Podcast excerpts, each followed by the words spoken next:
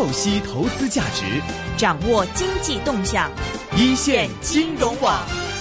好的，现在我们电话线上是已经接通了中央人民广播电台华夏之声证券大本营主持林云老师，林云老师你好，你好，林云老师。呃，你好，大家好。哎，林老师，我们首先来看一看在内呃内地的 A 股方面呢，呃，最近呢深港通之前也开通了，那么开通之后呢，其实我们看这个 A 股方面也是一直浮浮沉沉的，动静方面并没有什么太大的一个反应，所以想问一下林老师，现在在内地市场方面，大家都在关注一个什么样的一个消息，什么样的一个情况，气氛上又怎么样呢？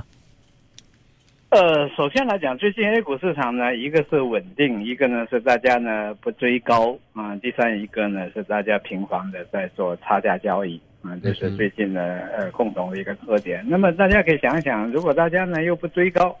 呃，大家呢又做这个回转交易，那么市场呢就特别容易呢呃出现了一个期间的一个整理，而且在日间里头呢就特别容易呈现出呢，即使早上走强。在下午的时候呢，因为呃获利盘退现，呃回转交易出现，也容易在下午的时候呢出现走弱，所以呢上周五的情况呢是这样，那么今天呃也是这样啊，早间的时候呢还走的有点气势，特别是深圳市场，但下午呢基本上呢就是一个逐步的一个回落啊，尾市呢企稳这样一种状态，这主要是大家呢在交易行为上面呢做了一个调整。另外，从基本面来看的话呢，大家现在对消息，呃，并不是特别敏感，所以很难借助消息呢给市场形成大的驱动。还有呢，从呃交易水平来看呢，现在也是一个逐渐的收敛的一个状态。那么最近的成交水平呢，都只有四千多亿这样一个成交水平。那国内的投资者呢，对成交状况呢是比较敏感的，呃，普遍都会认为说你必须放量，然后呢才会有大一点的机会。所以呢，在没有放量，大家呢做回转交易这样一个背景之下呢，市场呢就起起落落，呃，经常体现为呢，呃，热点的短期的活跃和活跃之后呢，被套利呢这个了结。嗯嗯，那在整理之后呢，您觉得 A 股下面的这个走势的看法上怎么样？呃，首先呢，我觉得 A 股呢，从去年的股灾到今年的三月份啊，我觉得股灾的调整呢，是从量度上面呢，基本上是完成。从市场的修复的角度来讲呢，我觉得从六月份开始，可以看到呢，市场呢进入一个修复期。这种修复期呢，就表现为呢，呃，市场走势呢是底部呢逐渐抬高，在沪市上面呢尤其明显。从深市来看呢，就形成了一个箱体的一个整理。那么从政策的基调来看呢，对 A 股呢，可以说进入一种无欲而刚的这种状态。以前呢，政策呢经常呃驱动市场的时候呢，都是希望借助市场来达成某些目标，比如说呃实现了这个呃国有资产的在资本市场的套现，或者说从资本市场上面呢融资。啊，或者刺激消费，总之呢，有很多的理由来刺激这个 A 股市场。但现在呢，经过去年的教训之后，我觉得最高层呢，应该是说把市场回归到它的一个本来的一个状态，呃，能够作为我们呃金融体系的一部分呃起作用呢就可以了。那从证监会的角度来讲呢，上面呢没有特别明确的要求股市得做起来啊这样一个任务。那么它的呃目标呢，就转向呢，像重建这个市场，比如说规则的制定啊、完善啊，还有对市场当中呢一些传统的恶习啊加以这个遏制，包括呢像对呃新泰建设的这种强制退市，也包括呢像日间交易当中的一些异动啊加以呢这个监管，那也是对呃其他的呢就是各种各样的违规行为呢，它都是处罚的一种呃一种姿态，从严的一种姿态。另外呢，IPO 的速度呢也很明显是相对今年上半年呢是一个提速，所以证监会的做法呢就是呃稳定市场、完善市场，不不也是不希望呢往上走，但向下呢，因为有国家队在场嘛，所以国家队呢能够负责呢这个托底啊，又负责呢阶段性的这个套利啊，那么市场呢就处在一个呃波动范围呢被收敛的这样一个状态。那么从全市场的应对来讲呢？我觉得积极的地方呢，就是经济呢并没有太好，但是呢流动性呢是相当的不错。啊，M 一和 M 二之间的剪刀差呢就可以看出来，钱很多，钱没去处。那其中一部分呢比较敏感的，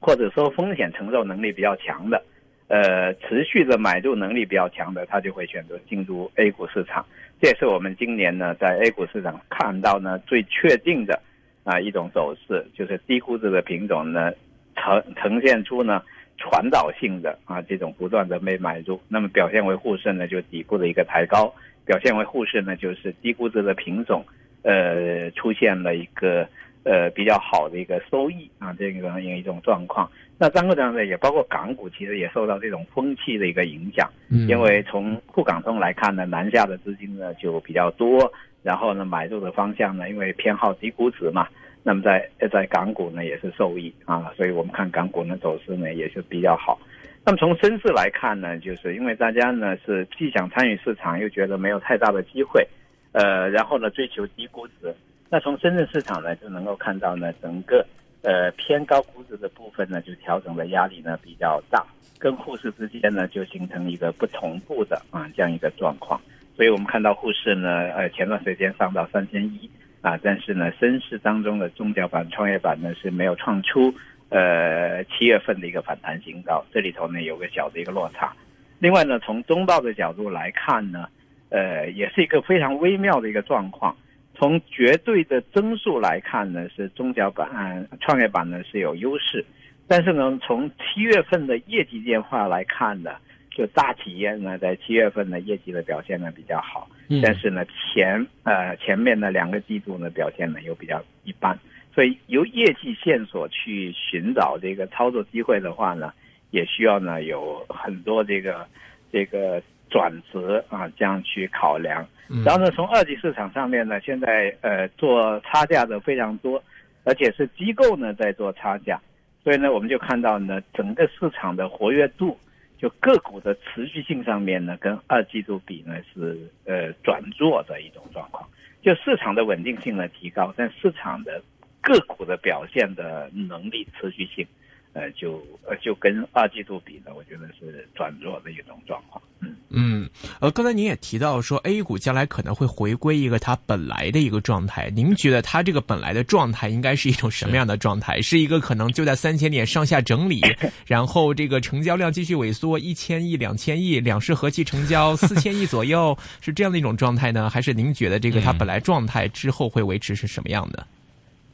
首先来讲呢，我觉得 A 股呢成交量水平呢会进一步的一个萎缩，这个可能是一个趋势性的变化。但这种趋势性的变化呢，不是说它变得更加的低迷，而是呢，因为随着监管的一个加强，或者随着呢投资者呢在操作上面更加趋于呢呃高抛低吸啊，捕捉呢短小的一些机会，嗯，然后呢再加上呢这个呃资金呢逐渐的被锁定的一种状态，所以呢。成交量逐渐萎缩呢，应该是比较正常的。包括证监会加强监管之后，现在无效成交，因为以前有很多成交是最早出来的啊，是为了吸引投资者这样呢异常的放量。那么现在异常放量呢，账户就被会被锁定，呃，那么这种放量呢就不会有。然后呢，因为呢现在投资者呢比较敏锐，呃，所以呢一般的说呃说拉高啊，想寻求这种简单的一种。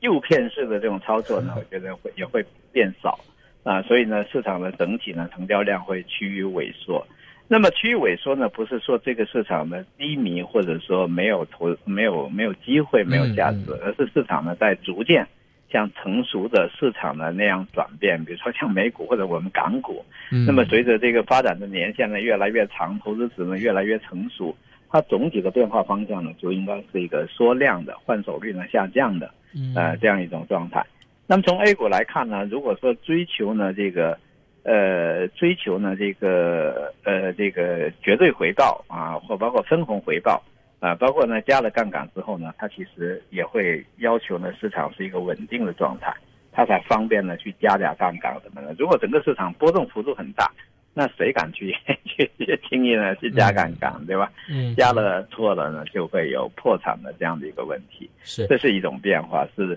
随着监管的一个加强和投资者的成熟，以及博弈呢更加直接，我觉得会带来的这样一种变化。第二一个呢，我是觉得 A 股市场上面呢，表面上面的低迷，不代表呢它的吸引力呢在下降，嗯，反而呢有可能呢就是在中国经济呢呃增速呢。放缓，然后呢，多数行业呢进入产能过剩啊这样一种状态之下，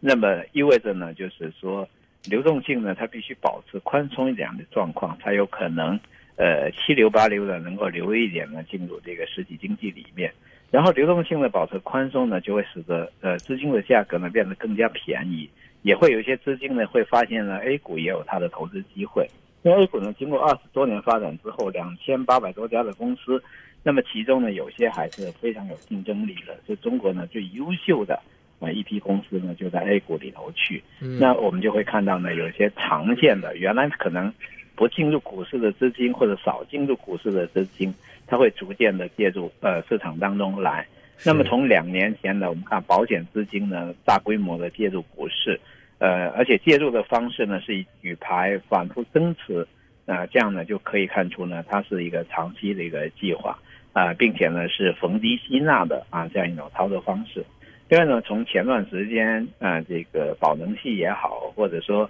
恒大系也好，对万科的这种举牌。那也可以看出呢，就产业资本呢，其实他们通过相互之间的这种交叉的持股，它实际上呢也是在回避呢简单的产能扩张，而是在现有产能当中呢，呃，形成新的一个匹配，然后呢，争取在这当中呢，哎，挖掘出呢这个新的一个价值。同样呢，也意味着呢，中国经济呢，它的一个呃增速上面，呃，还是会进进一步的一个放缓。但是呢，大家呢更加重视的就是效率上面的一个提高，或者回报率方面的一个提高，就大家把账呢会算的比较小细一点。那么从一般投资者来看的话呢，我觉得呢，呃，可能会初期会不太适应啊，因为大家比较习惯呢要放量，比较习惯呢个股呢要呃幅度比较大的一个波动，就是大家原来比较习惯呢赚点粗暴一点的钱，只要看对些方向。然后呢，就可以赚到钱，而且追涨呢就可以赚到钱。现在呢，就这种情况呢就比较少了啊。现在基本上呢，容易一追啊，你就买在阶段性的偏高的位置上面，然后呢就会比较比较被动。那我相信呢，像国外的市场呢之所以成熟，中小投资者呢，哎，不太愿意去交易，或者在市场里头呢逐渐的被边缘化，也是伴随着这样一个过程呢出来的，就是说。想当然的操作呢，在在市场上面呢，越来越不可能取得成功啊。然后呢，大家就都都老实一点了。那么从这个证监会的角度来看呢，呃，它最近呢是很明显是呃扩容的速度呢是在增加的。现在两周左右呢就有十三家的公司发行，而且前后两批十三家呢，呃，融资的量呢也是增加的。那么这个意味着呢，呃，证监会呢觉得现在市场呢也是比较稳定，呃，它也是要完成呢像实体经济啊，更多的提供这个呃资金支持啊这样一种做法，也就也就是会使这个市场其实向上的空间呢是逐渐的一个被压制住，然后内部呢需需要呢优化，这样呢去选择一些机会，而且很多机会呢。你要么要等比较长的时间，嗯，要么呢就需要把短一点的周期里头呢，把一些看起来不太大的收益呢兑现掉。我觉得这也是投资者呢只能去呃适应市场啊。我觉得现在市场就是在这样变化的。嗯嗯哼啊，另外我们有关注到一点啊，就是人民币的这个变化。人民币贬值的话，近期又靠好像又开始了。呃，新的一轮这种贬值的预期啊，那你觉得这样的话，其实对内地的这个，呃，特别是资产价格，包括啊这个股市方面，会不会也带来蛮大的一个利空啊？您怎么看呢？呃，首先呢，我们以前也探讨过，就人民币的汇率的走向呢，确实比年初呢要走的做得多啊。对对。然后年初的时候呢，我们看到人民币呢从呃六六点二几，像六点五零那在靠拢的时候。那当时对应的美元指数是在一百，对吧？对。那现在美元指数呢是在九十五以下，在人民币呢已经去到了快要到六点七这一带。对。所以呢，很明显就是人民币呢走势比年初呢更弱，下行的这个角度啊或者持续性啊，嗯，其实是变得比较强。但是反而呢，从市场的情绪来看呢，对这样一种现象。好像是逐渐的这个消化了是吗？认可或者说也没有其他办法这样一种状态。我觉得主要的原因呢，还是说全球的比较来看呢，人民币可能近期一个是引导上面呢，他希望它有点贬值，就是呃，在国际竞争当中呢有点竞争力嘛，出口啊等等这些。那另外呢，从这个国内的情况来讲呢，它现在确实呢，呃，我觉得对于觉得对于投资者呢，他也比较比较难以把握，或者说他不敢贸然呢压一头。啊，比如说因为人民币贬值，那你就你就你就采取行动，他可能不太敢。为什么呢？因为呃，中国经济呢现在看起来还是逐渐企稳的一种状态，而且下半年呢看起来呢政策呢落地呢会比较多，呃，很难判断的经济呢一定会走得很差。第二一个呢就是地产的这个资产的价格啊，呃，最近呢是出现了比较大的啊和全面性的这种上涨。以前呢，国内的这个地产价格的引导，通常来讲呢，都还是一线城市在引导嘛。但最近呃，就很明显可以看见看到呢，是二线城市啊，像厦门啊、南京啊这些呢，成为这个涨幅最大的啊领涨的啊这样一些城市。那么由一一线城市呢领涨呢，向二线城市的领涨啊，出现了这样一个传导，而且二线城市的涨幅呢非常大。那我觉得呢，对呃对整体的影响呢，其实更大一些了，因为二线城市呢，它本身啊就数量也是比较多，然后呢，它承起到的一个作用呢是承上启下。二线城市呢，如果出现大涨的话呢，基本上一线城市就跌不下来了，嗯啊，就就有可能继续呢出现上涨。另外，二线城市的上涨呢，它就更有可能传导到三线城市当中去，因为基本上能够看到是一种接力的一个状态。而这轮上涨当中呢，我觉得原因也是非常复杂的。呃，第一个原因呢，当然就是长期调控之后，那么现在价格呢出现上涨，那么有很多的买房子刚需啊，或者改善需啊，或者配置啊，啊，他被迫呢进入一个追涨的一个行列啊，因为现在低利率，然后呢，呃，资金呢也比较多，同时很多人呢是采取置换的方式。释放的方式呢，我觉得它的购买力的释放呢就特别强。假如一个人没有房子，买一套房，哪怕是买六十平米，那他需要呢是增加六十平米的购买力。但是呢，假如一个人呢先有六十平米，他要买九十平米啊，换一下改善一下，那他只需要呢三十平米的这个新的购买力就可以完成。那因为降息，再加上呢有些人选择呢加杠杆就贷款。这样的话呢，就使得整个呃情况呢就特别的火爆。我觉得比当年就是呃房地产市场的第一轮当中呢兴起的那个阶段呢是不一样的，就非常火爆。那这种火爆呢，呃，一方面形成压迫感，就很多人被迫加入，而且被迫呢加杠杆。所以今年呢，中国经济当中呢很特别的一个现象呢，就是上半年的时候啊就已经呢形成了。这个房地产的贷款规模呢，就几万亿。呃，七月份的时候呢，单月呢就有四千多亿。那么一方面可以看到呢，房地产在中国还是最有号召力，老百姓还是最容易呢被挑起来。在另外一方面呢，经过这轮上涨之后呢，我个人也是对中国房地产市场的走向，觉得呢是有点担心，因为绝对价格呢很高，然后呢总值也变得很大。另外，在这种情况之下呢，我觉得政策呢回旋的余地会变得比较小啊，因为你很难呃这个采取的措施能够顾及到既保护市场的稳定，又能够控制市场的一个价格。因为你抬高以后呢，一旦价格呢出现转降的时候，那也还是回撤的力量也比较大。所以我觉得现在政策的调控余地呢变得比较难选择啊，包括房产税。看起来呢，联网之后呢，好像房产税呢具备呃推出的一个技术条件，但是呢，价格上涨，而且普遍上涨，向中低端人群传导之后，出台房产税的时机有可能变得就时间窗口有可能错过了，所以这点呢，我还是比较担心的。然后房地产呢，这一轮的这种上涨，更加多的是体现为资产价格的上涨，呃，体现为部分居民财富的一种增长。但是呢，它的再生产，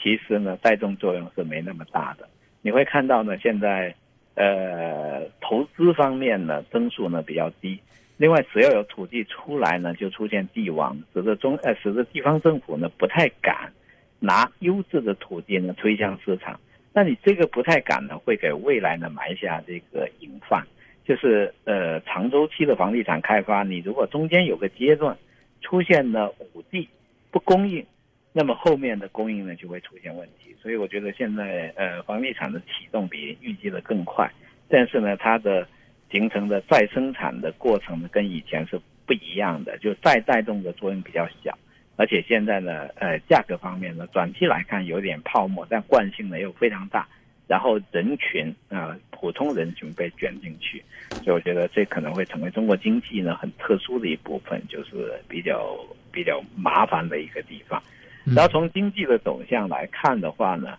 我是越来越认可呢 L 型经济的这样的一个判断。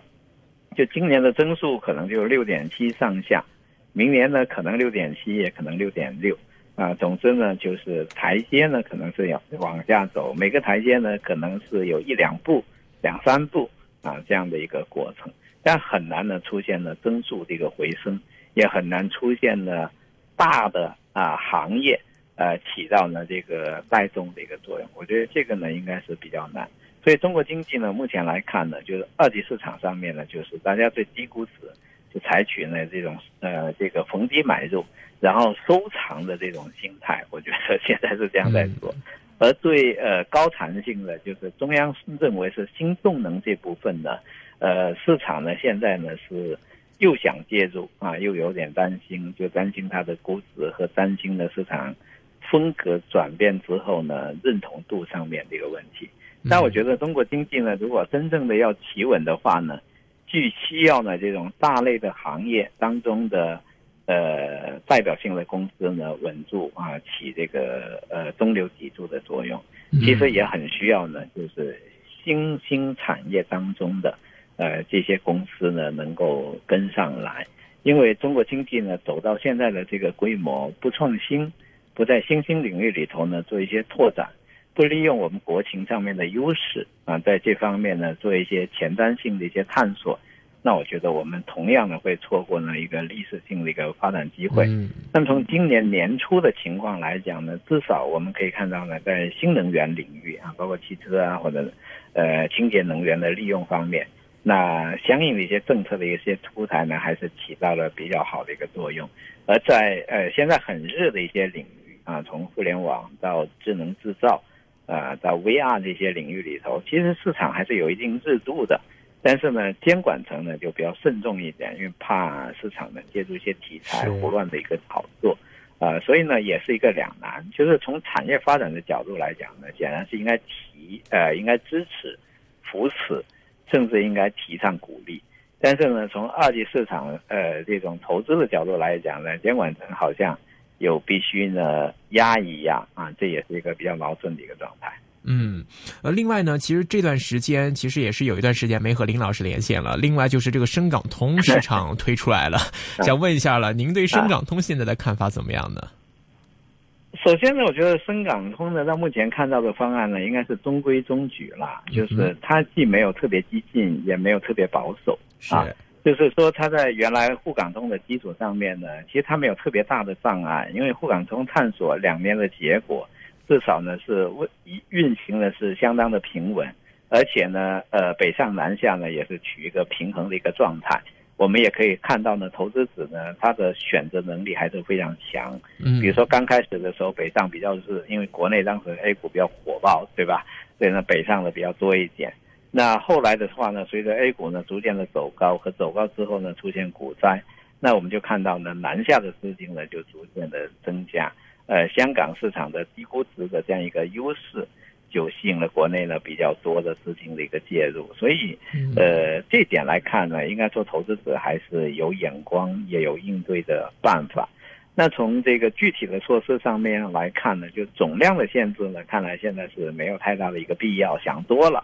那大家还是滚动操作居多啊，所以总量上面的限制呢是没有用到的。那从日间管理来看呢，也可以看出来，原来进的量呢还算有前前瞻之，呃，就是有先见之明，嗯，呃，也算够用啊，基本上也没有说某一天呢被打爆这样一个状态，嗯，所以呢，从这些方面来讲呢，前面的呃沪港通呢做的还不错，另外沪港通推出初期呢又契合到呢国内呢出现一波大的一个牛市，所以也好像显得这个沪港通呢，呃，它的一个作用比较大，所以很多人对深港通呢是有有希望的。那我倒觉得呢，现在可能需要用平常心一点来看待呢深港通。呃，总量上面没有限制呢，是因为原来就没有用到总量，同时呢，未来呢开放呢也可以呢不止再卖大一点，所以没有总量的一个限制。嗯，第二一个呢，从覆盖的范围来看呢，能够覆盖到像香港的这个小型股票，或者覆盖到呢呃深市的这个创业板，我觉得这也算是众望所归啊。因为你如果说啊胆子太小，收的太小，那这个深港通就没多大意思了啊，那就跟呃沪港通有比较大的一个重叠，所以呢，一定要充分的利用两地市场当中呢未被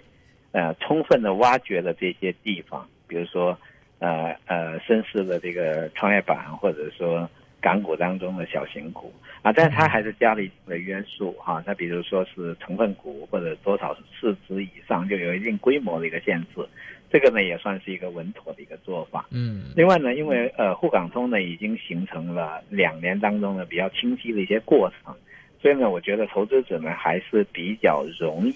参照呢沪港通呢做一些前瞻的一些布局，在两地当中呢选择各自的特色，比如说选择呢这个稀缺。那比如说我们看呃沪港通的时候呢，从国内来讲呢。那肯定是像茅台这些、上海机场这些呢，还是很典型的受益嘛。因为港股投资者就喜欢这些，啊，他们估值上面呢也有吸引力啊。那内地的投资者呢，可能会更偏向于呢题材一点，也会去参与一些呃 A 股当中没有的，但是呢，可能准确度方面呢，可能跟港股的投资者介入 A 股呢，可能会。稍微有点区别，所以我估计呢内地的投资者呢，可能交的学费呢是略微多一点。那么对比呢，港股和深圳市场来看的话呢，如果模仿性的，那就当当就像类似于五粮液啊这些，其实已经被市场提前买起来，对吧？因为有了前瞻之见嘛。还有呢，就是港股投资者进入 A 股，肯定比较偏向于买一些权重一点的一些品种，嗯，龙头一点的一些品种。那我觉得这些呢。呃，在 A 股当中的今年风格转换当中呢是有体现的。为什么大家现在比较愿意买呢？这个估值便宜点的，或者行业地位呢呃高一点的，分红好一点。我觉得这些呢都是已经呃一致化。那么可能呢悬念的地方呢就是。呃，深港通当中呢，有多少资金呢会介入到创业板？嗯，这个也有来验证了创业板的估值啊，究竟呢有没有吸引力？明白。